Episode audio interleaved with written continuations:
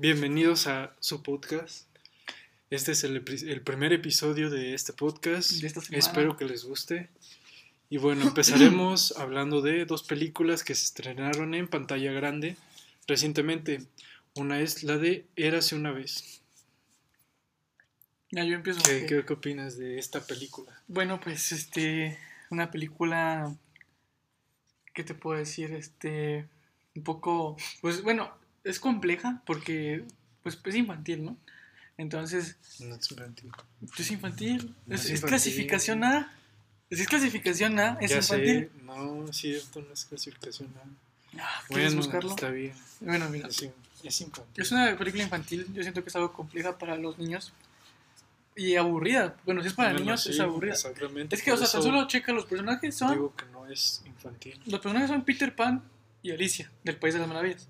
Ajá. Entonces, ¿tú crees que eso no es infantil? Pues es que no es infantil porque no siguen la historia del cuento de cada uno. O sea, no siguen la misma historia aunque sigan los mismos personajes, ¿sabes? Es como poner a Hércules de la O película sea, animada dices- y Hércules de algún... Ah, bueno, o sea, sí. Pero aquí, o sea, te das cuenta que es infantil porque al final usan Peter Pan. O sea, al final sale Peter Pan en su barco volando y luego Campanita se va con él atrás de él. Y, y Alicia se va, se mete a la madriguera y hace el té con el conejo. Y Sí, se pero- encuentra la reina de corazones. Entonces eso ya sabes que es... O sea, esta, esta, esta película... perdón. Este, no tiene nada que ver con Disney. O sea, eso queda claro. Pero es una película infantil. O sea, te lo vuelvo a repetir.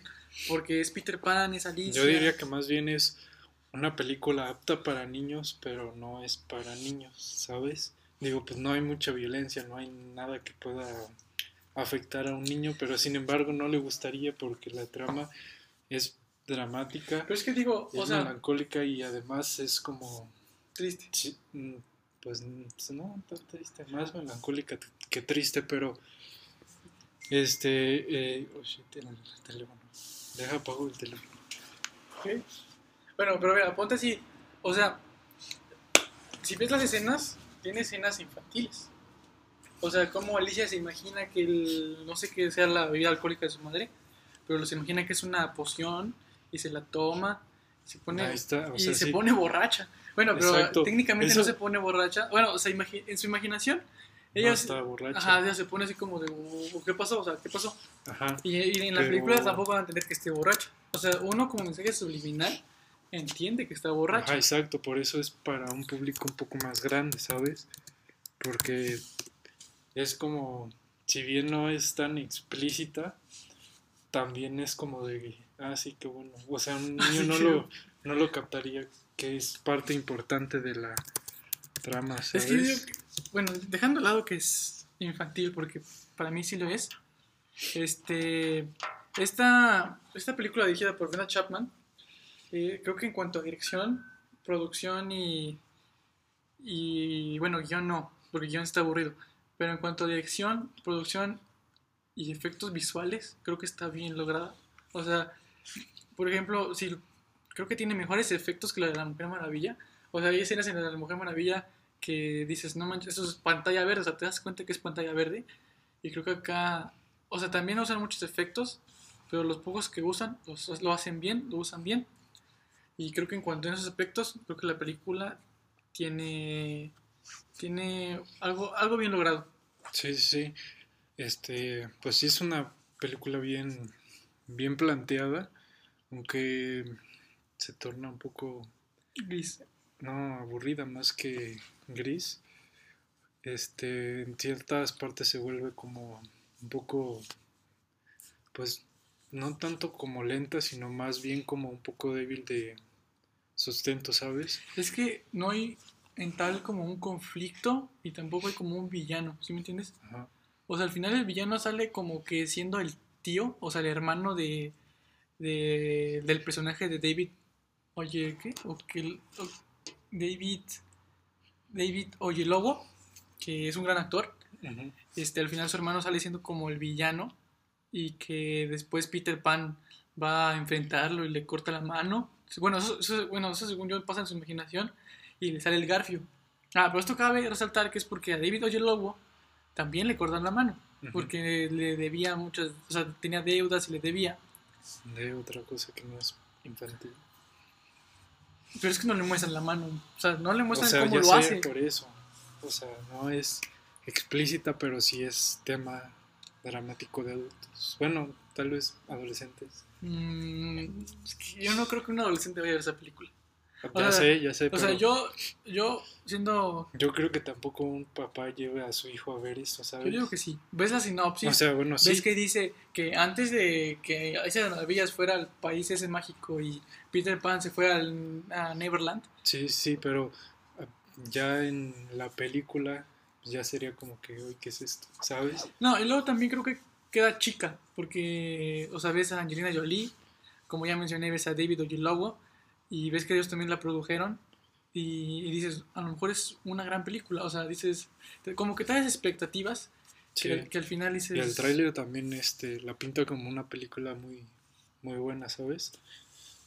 mm, Pues, entretenida, yo creo, ¿no? muy buena. no Sí, a mí sí me... Bueno, tal vez una película pues buena, ¿sabes? Que a mí se me... Bueno, el tráiler sí siento que mostraron algo como que... ¿Sabes? Como que usaron todo lo único bueno que tenía en la película. También, Y lo demás fue como que muy poco, ¿sabes? también siento que se torna muy gris, o sea, que se muera el hermano, David, el mayor, y que los otros dos hermanitos, pues, por ejemplo, la mamá, obviamente, como, no sé, yo no soy papá, pero siento que obviamente que se te muera un hijo ha de ser muy cañón. Y entonces la actitud de Angelina Jolie, como la de David Oyelowo, sus personajes cambian completamente. O sea, una como que se aísla en su mundo, como que se deprime y se queda No es para niños. Es que no, es que esto ya es en una trama más. O sea, porque no lo muestran en sí, pero tú te das cuenta que se deprime y Pues David se Y va a un niño no se daría cuenta y pues ya te perdí, se perdería Es que no la lo pasan como de la deprimida, trama, o sea, no la ¿sabes? pasan ni bebiendo ni deprimida, solamente la pasan como distraída. ¿Sí me entiendes? O sea, así como que anda bien ida Angelina Jolie. Pero, pues, pero no. eso es más desde la perspectiva de cómo lo verían los niños. Los- como lo ven los no creo niños. que un niño sepa o sea, esos depresión. niños, esos niños en específico. Los sí, como no. Pero bueno, este, tal vez es que es una película, te digo, es que no apta para niños. Bueno, no, sí apta para niños, pero, Pero no es para niños. ajá, tal vez sí, tal vez tengas razón en eso, pero la película es para niños. Ahí dice que es para niños. O sea, es apta para niños. Un niño la podría disfrutar sin problema, pero no agarraría realmente lo que se muestra en la película, ¿sabes?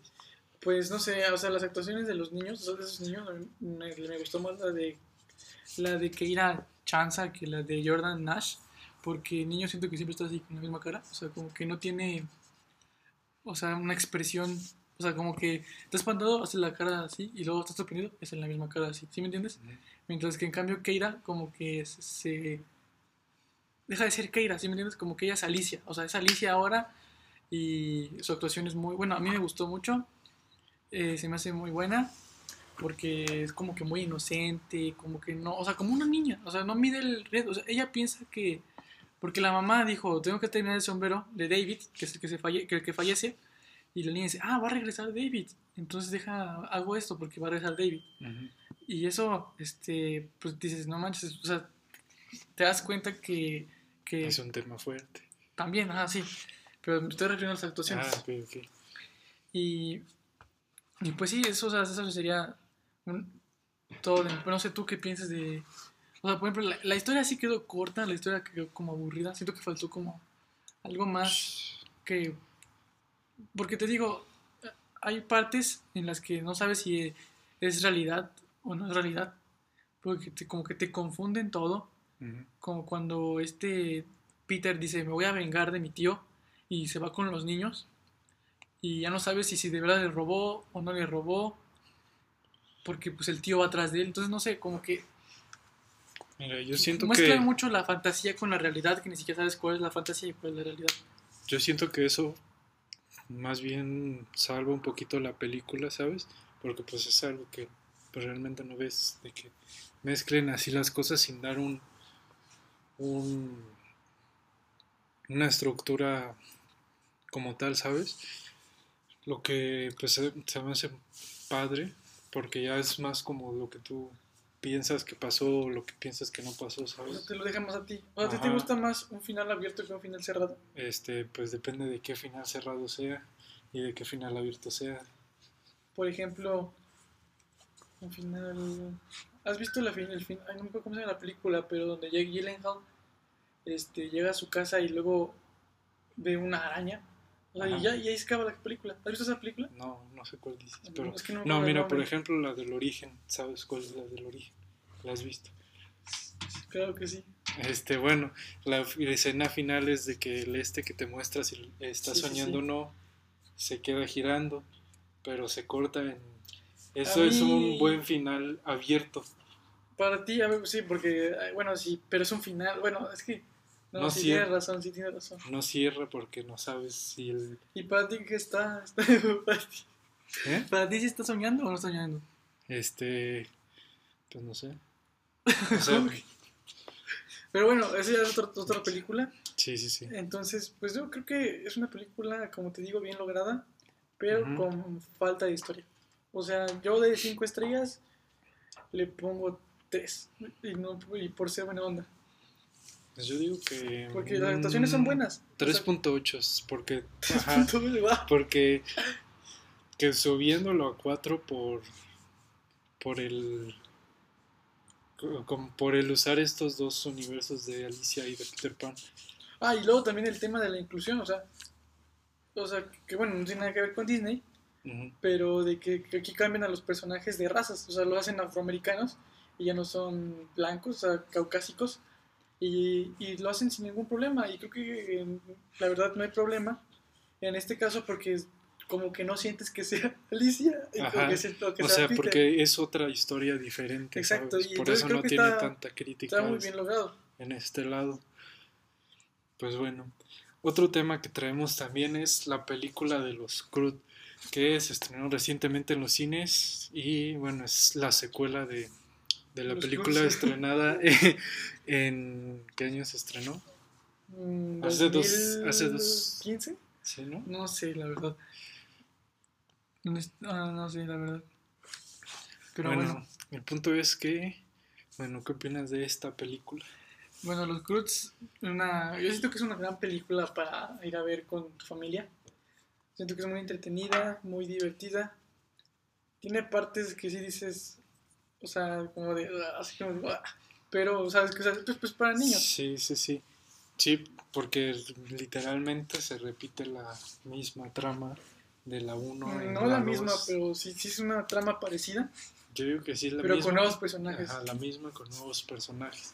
No es la misma. Sí, sí es la misma. ¿Por qué dices que es la misma? Pues porque pasa lo mismo con personajes diferentes. Pero, por ejemplo, aquí ya es la evolución, ¿sí me entiendes? Sí, o sea, nomás lo único diferente sería que están más desarrollados los no, y- personajes.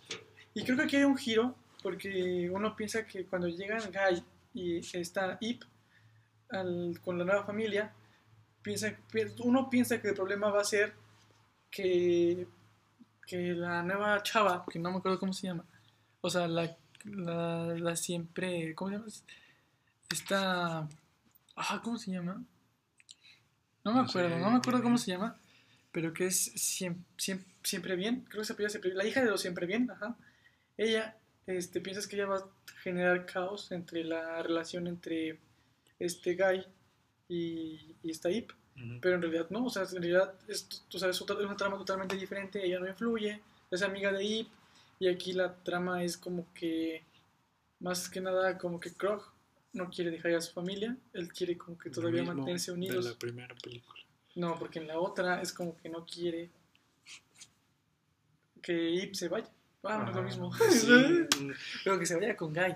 Pero bueno, o sea, sí. Pero bueno, a mi, a mi parecer, esta película es más entretenida que la primera. sí, claro. O sea, mejor lograda, tiene mejor animación. Sí, sí. Bueno, es similar, ¿sabes? La animación. O sea, es muy parecida, pero sí se ve, o sea, se, se ve como la nueva tecnología, ¿sabes? Ujú.